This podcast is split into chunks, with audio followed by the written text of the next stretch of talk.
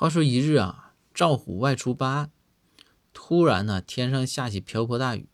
这按照往常啊，那肯定是要找个地方避雨的。但这个时候，赵虎就发现呐，路边有个女的一直在看他。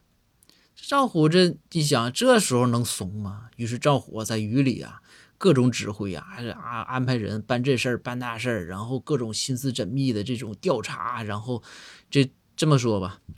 这个雨下到这么长时间，这赵虎基本上身上没有不是湿的地方。这折腾了一溜够，这赵虎呢，一看这女的还在看呢，于是啊，赵虎啊把事办完之后，走到女的面前，说刚想说话，然后就见这个女人拿出一把伞，跟赵虎说：“先生，那个雨伞十块，您要吗？”